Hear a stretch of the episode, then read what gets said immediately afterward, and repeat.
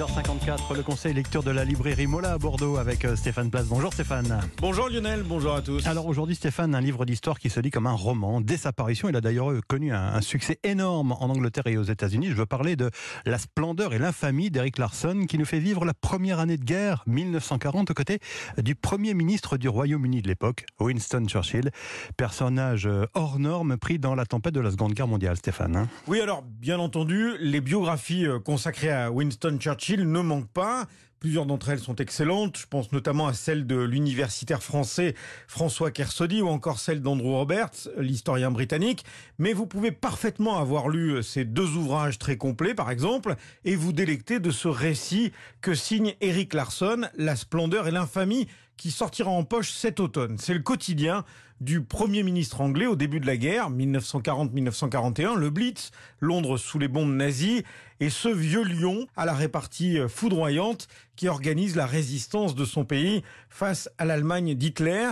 Il doit préserver le moral des Britanniques, mais aussi convaincre l'Amérique de Roosevelt de soutenir l'effort de guerre et de s'engager directement dans le conflit. C'est un ouvrage historique qui se lit tout seul. Roxane Lemignon, libraire chez Mola. On sait ce qui s'est passé, on connaît l'histoire, c'est la réalité, mais quand on lit le livre, on est tellement porté par l'intrigue, par l'écriture de l'auteur, qu'on se demande presque en fait comment va finir le, roman. On doute presque de, la fin. On développe vraiment un attachement pour le personnage de, Churchill. On voit vraiment aussi le, côté un peu caché de, de cette figure historique. Avec des anecdotes incroyables qui donnent toute la mesure du personnage unique qu'était Churchill, voulant s'adresser aux Français à la radio, le Premier ministre s'installe dans la cabine exiguë de la BBC. Le traducteur, lui, ne sait plus où s'asseoir. Sur mes genoux, s'exclame Churchill, qui tapote sur sa cuisse. Ne jamais oublier que dans la splendeur et l'infamie, tout est vrai, insiste l'éditeur français du livre, Arnaud Hofmarcher. Clarkson a eu accès à, à, pas mal de sources inédites, des choses qui ont été déclassifiées récemment, ou alors des choses qui appartenaient à la famille de Churchill, des journaux intimes, des choses comme ça. Tout est vrai. Larson est quand même avant tout un historien. Alors c'est absolument pas l'historien euh, entre guillemets gris et poussiéreux qui vous raconte de façon factuelle tel jour il s'est passé telle chose.